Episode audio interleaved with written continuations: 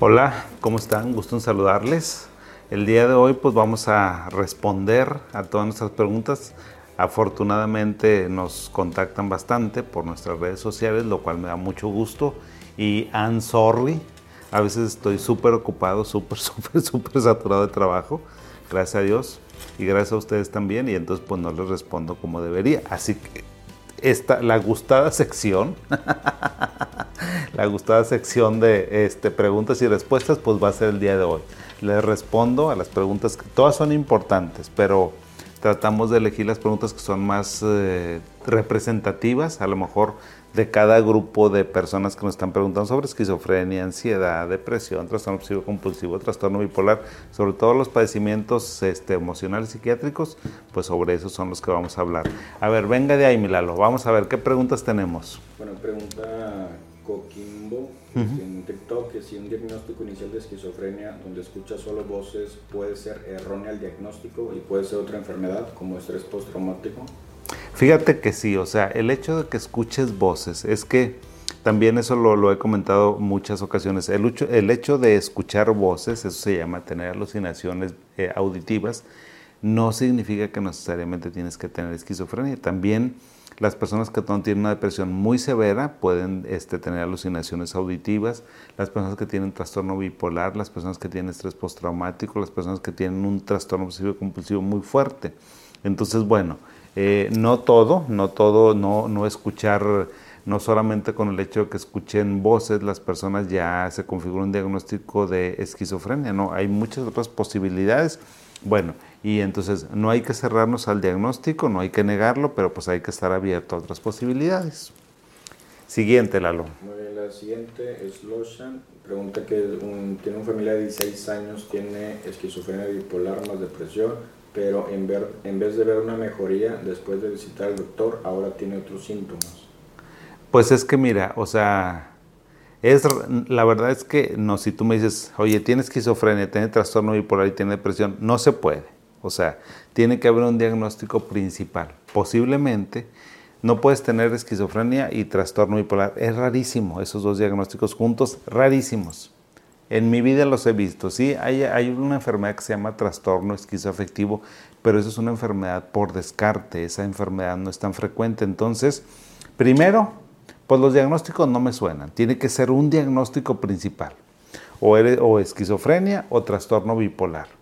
Y luego puede ser que haya otros diagnósticos secundarios, y sí puede tener depresión también. Entonces, eh, yo creo que a lo que te refieres es que a lo mejor está muy medicado, que tiene muchos medicamentos y que eso causan efectos colaterales y entonces pues en lugar de estar mejor, está peor. Eso a veces puede suceder. Entonces lo que yo te recomiendo es que pregúntale a tu doctor, doctor, ¿cuál es mi diagnóstico principal y cuál es el tratamiento que yo necesito? Si usted me está dando cuatro o cinco tratamientos, ¿cuál es el que yo no puedo dejar? Porque eso es muy importante siento, doctor. En Facebook, Dulce Ríos. Hola, buenos, eh, buenos días. Eh, en la ansiedad eh, se quita el apetito. ¿Qué vitamina se necesita para el apetito?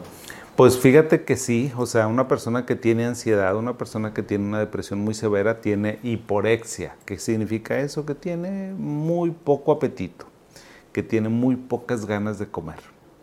Yo te diría, este, mira, más que usar una vitamina, lo que yo te comentaría sería más bien fórzate a que comas un poquito, un poquito, un poquito, aunque se te quite el apetito, porque realmente digo, puedes usar suplementos vitamínicos, vitamina A, puedes usar vitamina B, vitamina B12, complejo vitamínico, pero no, yo la verdad es que creo que para el el que una persona tenga hiporexia y tiene ansiedad, más bien yo te diría, hay que controlar la ansiedad. Si eso es lo que te está quitando el apetito, pues vamos a quitar la causa, más que dar un medicamento para que te aumente el apetito. Si quitamos la ansiedad, con eso va a ser suficiente. Si quitamos la depresión, con eso va a ser suficiente. Aparte de que hagas un esfuerzo este, mínimo para que tú, pues bueno, si no puedes comer grandes cantidades o como estabas acostumbrado, pues acostumbrada a lo mejor un poquito que todo el día estés comiendo y eso te va a ayudar mucho pregunta en YouTube, dice doctor, en una crisis se le suministraría más medicamentos, cuando se controla la crisis se le bajan los niveles iniciales o cada crisis escala su medicina. No, fíjate que esa es una muy buena pregunta, gracias a, mis amigos y a mis amigas que me escriben también a través de YouTube, que me hacen preguntas, no. O sea, cuando una persona tiene eh, su, una enfermedad de base, depresión, trastorno bipolar o esquizofrenia, tiene que tener un medicamento de base, por favor, o sea dile a tu doctor cuál es mi medicamento de base. Y ese medicamento, si tu medicamento de base es eh, risperidona, y normalmente tú estás tomando 3 miligramos, si tienes una crisis y a lo mejor te me subieron a 6 miligramos, bueno, cuando pasa tu crisis normalmente lo que sucede es que volvamos a las dosis basales que tenemos. No se vale que estemos escalando y escalando y escalando porque si no sería un cuento de nunca acabar. O sea, hay medicamentos que son de rescate, sí se puede incrementar la dosis del medicamento, pero solo en momentos de crisis y luego se recomienda volver a las dosis basales, porque si no estamos en un problema.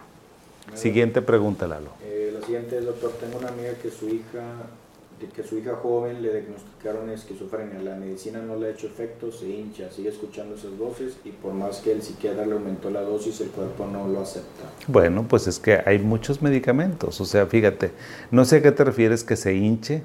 De hecho, eh, te, voy a decir, hace, hace, pues el viernes, el viernes, el viernes de la semana pasada, vi a una chica que viene de, de, Austin, Texas, y viene que se le haga un procedimiento aquí en Monterrey, Nuevo León, y entonces pues está muy subidita de peso, está muy gordita. Y le pregunto al, papá, en mi inglés que no es tan bueno, pero bueno, pues ahí estaba Farid que me ayuda mucho con el, con la, con el habla sobre todo. Eh, le dije, yo, ¿por qué aumentó tanto de peso? Pues, pues aumentó muchísimo de peso porque le dieron lanzapina. Los antipsicóticos, respondiendo a la pregunta, los antipsicóticos, uno de los efectos colaterales es que incrementa el peso. Y de todos esos, la peor es la lanzapina, con la pena, mis amigos, pero pues a veces eso sucede. Digo, no, no significa que sea el único o que sea el más fuerte, cada organismo reacciona diferente, pero sí tienden a lo mejor a incrementar de peso y entonces si no te funciona un medicamento, pues hay que cambiar a otro y hay que cambiar a otro y hay que cambiar a otro hasta que encontremos un medicamento que nos funcione porque sí lo vamos a encontrar. La siguiente, Lalo. Una te pregunta en relación al video de que por qué los pacientes con esquizofrenia no se toman el medicamento, dicen que mentira, la clozapina es la mejor, el o la peridol es muy antiguo. A ver, cuando me hacen ese tipo de preguntas, yo digo, a ver, a ver, ¿qué tiene que ver el que el aloperidol sí, sí es muy antiguo, es muy viejo? Es un medicamento de los 50. ¿Y qué tiene que ver eso? Mira. O sea, no me busques porque me encuentras.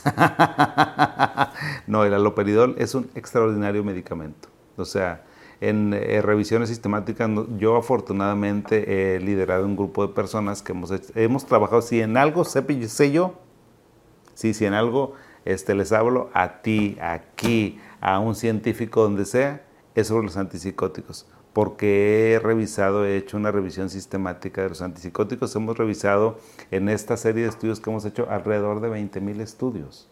De 20.000 estudios sobre antipsicóticos. ¿Y sabes qué? El aloperidol sale muy bien parado. Ciertamente la clozapina es un muy buen medicamento, es un medicamento extraordinariamente eficaz pero eso no significa que el aloperidol sea un medicamento muy malo y más porque es viejo.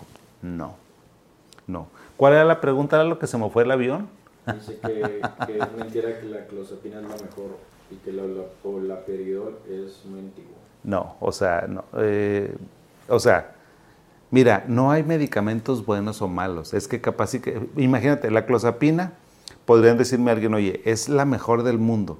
Bueno, y si te causa, a lo mejor si tienes problemas en la médula, ¿sí? Y te causa anemia plástica, ¿qué vas a hacer con eso? Quiere decir que tus cuentas, que tus eh, defensas del cuerpo, ¿sabes qué? Pues la clozapina te las echó a perder. ¿Qué pasa con eso?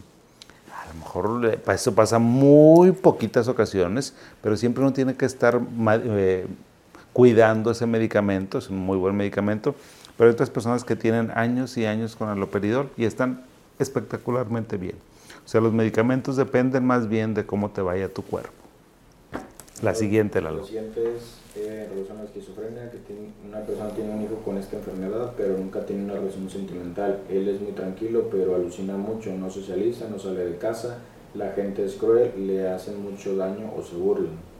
Pues desafortunadamente sí, señora. O sea, la esquizofrenia, por los síntomas que usted me está diciendo, la enfermedad de su hijo es de predominantemente síntomas negativos. ¿Cuáles son esos? No socializa, no sale de casa, tiene muy poca expresión facial, eh, no tiene interés en, en, salir, batalla mucho como para entender las emociones o lo que las personas les dicen. Pues sí, desafortunadamente sí. Eh, usted me dice también que las, que las personas son crueles, pues desafortunadamente también tengo que aceptar que las personas son crueles y que no entienden muy bien estos padecimientos de la esquizofrenia y pues bueno, pues hay que eh, educar, educar, educar y fortalecer a su hijo, señora, pues en que tenga que tener mucha resiliencia para a lo mejor esas críticas o esas situaciones que hacen las personas, que es por desconocimiento.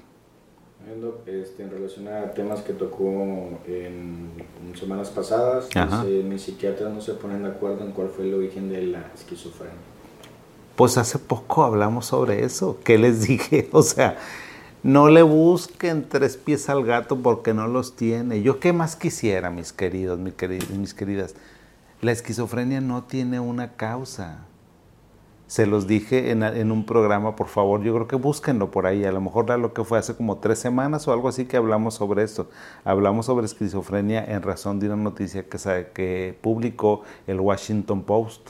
En relación a ese periódico hablamos sobre esto, sobre la esquizofrenia y sobre las causas y sobre los factores de riesgo y ahí yo les insistía la esquizofrenia es una enfermedad que no tiene una causa, no tiene un origen, no sabemos por qué. Se pueden juntar los mayores eruditos del mundo, las vacas sagradas de la psiquiatría y sabes qué, no te van a poder decir.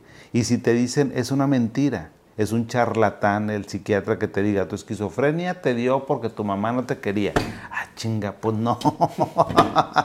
o sabes que la esquizofrenia te dio porque este, tú tienes antecedentes en la familia. No, no le estés buscando tres pies al gato. Mejor, si, si tenemos esquizofrenia, lo que necesitamos hacer es saber cómo es esa enfermedad, cómo nos vamos a tomar nuestro medicamento y resignarnos. También te dije la vez pasada, ¿a poco los oncólogos saben por qué te dio cáncer de colon? Tampoco se sabe. ¿O a poco un endocrinólogo te va a decir, oye, ¿sabes qué? ¿Te dio hipotiroidismo por esta? No. Muchas de las enfermedades de todos los médicos, todos los especialistas, les digo, no tienen una causa. Así que no le busques, por favor, porque te vas a mortificar. ¿Qué más, Lalo? Síndrome del cuidador. Dice, soy una madre de una persona con esquizofrenia de 30 años. Ay, Dios santo. conmigo, no física, sino verbalmente. Está todo el tiempo buscando la manera de molestarme. Tengo que tener mi habitación todo el tiempo bajo llave para proteger mis bienes personales y varias veces tuve que cambiar las claves de mis tarjetas bancarias para que él no me vacíe la cuenta.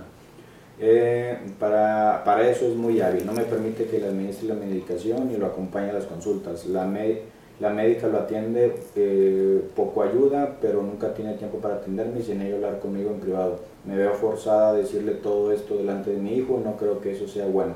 A veces me siento una madre horrible porque preferiría que estuviera muerto o pienso en abandonarlo. Ay, señora, yo la entiendo, señora, pues 30 años, yo también, señora, estaré ¿Sabe qué, señora?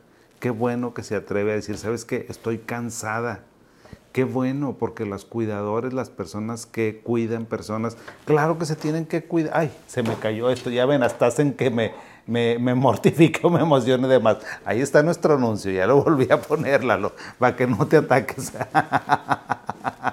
bueno, oigan, pues claro que sí. Señora, usted tiene toda la razón en decir, ¿sabes qué? Estoy cansada, estoy harta no se sienta mal por pensar eso. Yo creo, señora, que usted tiene el valor de decirlo y le agradezco que lo diga. ¿sí? Eh, mire, hay que poner límites, señora. O sea, si tiene 30 años y es tan hábil y le vacía las cuentas, bueno, pues usted cuídese. Y señora, a veces tómese su tiempo y tómese sus vacaciones, señora. No sé si tenga alguien que le ayude a cuidar a su hijo. Y si no, váyase de la casa. Y si no, señora, sáquelo.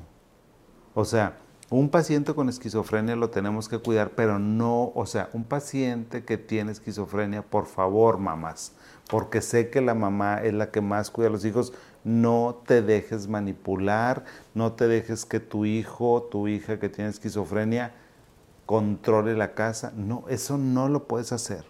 Si se te pone agresivo, busca y llama a la policía para que se lo lleven.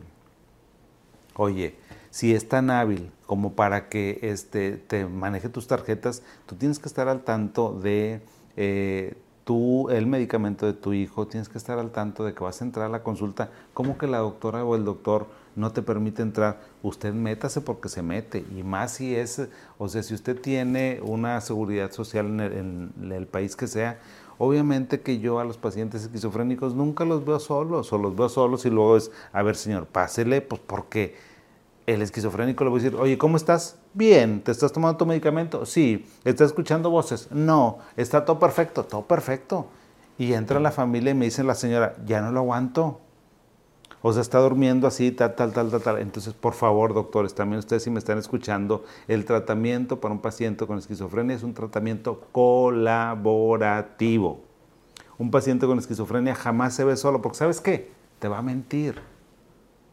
¿Y sabes por qué te va a mentir? Porque los pacientes con esquizofrenia es muy raro que acepten la enfermedad. Entonces, por favor, señoras, no. Y eh, sabes que si alguien, un paciente con esquizofrenia, le está ganando la partida a los papás, háblenme por favor para que tengamos una consulta en línea y les diga lo que tenemos que hacer. Porque sí hay que cuidar, sí hay que ayudar, no hay que abandonar, pero baquetones no. Nada de que me andan golpeando, insultando, que se creen dueños de la casa y se creen... No, no, no, no. Vámonos, porque la casa cuesta mucho. Por favor. ¿Qué más, Lalo? La última, la última a ver qué onda. Este, dice en relación a la que es una psicosis reactiva, dice que hola, buenas tardes, eh, creo que a mí me pasó eso, llevo un mes y medio que dejé de fumar con miedo a la esquizofrenia, me dio fobias de impulsión y medio a la pedofilia. Pues está muy raro ese comentario, pero bueno, sí hay una enfermedad que se llama psicosis breve reactiva. La psicosis breve reactiva es que una persona escuche voces, que tenga delirios, alucinaciones, que no se sienta bien y que dure menos de un mes. Esa es una psicosis breve reactiva, generalmente tiene que ver con algún factor estresante. No sé qué factor estresante hayas tenido. Bueno, esa es una cosa. Este, dices que te dio miedo dejar de fumar, no entiendo muy bien por qué. Bueno, no nos dices qué tipo de cosas fumabas, no sé si fumabas cigarro, fumabas marihuana o qué era lo que fumabas. Ya también en un programa les dije cuando hablábamos de esquizofrenia de los factores de riesgo, no las causas, sino los factores de riesgo, les dije que uno de los factores, uno de los grandes factores de riesgo para una psicosis era el uso de sustancias, ya sea de cocaína, de metanfetaminas, de cristal o de marihuana o de la que tú quieras, fumada o como la quieres ingerir. Eso es muy malo. Si a eso te refieres, pues bueno, qué bueno que lo dejaste. No sé, o sea, porque es muy ambiguo. Yo les recomiendo que cuando me hagan alguna observación, algún comentario, pues me digan fumo, pero que fumas, ¿verdad? Y dices, oye, me da miedo a la pedofilia, pues también eso yo creo que hay que explorarlo. O sea, ya sabes que este, pues, esta situación es un delito, yo creo que en casi en todos los países es un delito. Una cosa son los problemas emocionales, los problemas psiquiátricos, eso los atendemos los psiquiatras, pero cuando hay un delito, eso no. O sea, un delito es un delito. Un delito como a lo mejor un abuso de un menor por un mayor, un abuso sexual, un abuso de un adulto hacia un adulto muy mayor, también es, una, este, es un abuso. Lo que hicieron a lo mejor con un perrito, en este, que este tema se nos escapó, pero yo creo que luego tenemos que hablar sobre la psicopatía y la sociopatía, porque también, o sea, esas son conductas este, que se apartan de la ley. Entonces lo que se aparta de la ley no es para psiquiatría. No sé exactamente a qué te refieres con este último comentario de tengo miedo a la pedofilia, no sé exactamente acá, pero me aprovecho lo que me comentas para decirte, bueno, hay cosas que se tratan los psiquiatras y hay otra cosa que trata la ley y los abogados. ¿Sí? Y bueno, pues muchas gracias por todas sus preguntas, sus comentarios. Ya saben que siempre nos tomamos una sección de, de lo que hacemos, de lo que este, estamos platicando con ustedes para dar respuesta a lo más general. Gracias, que tengan muy bonito día y nos estamos viendo por aquí en la siguiente intervención. Hasta pronto.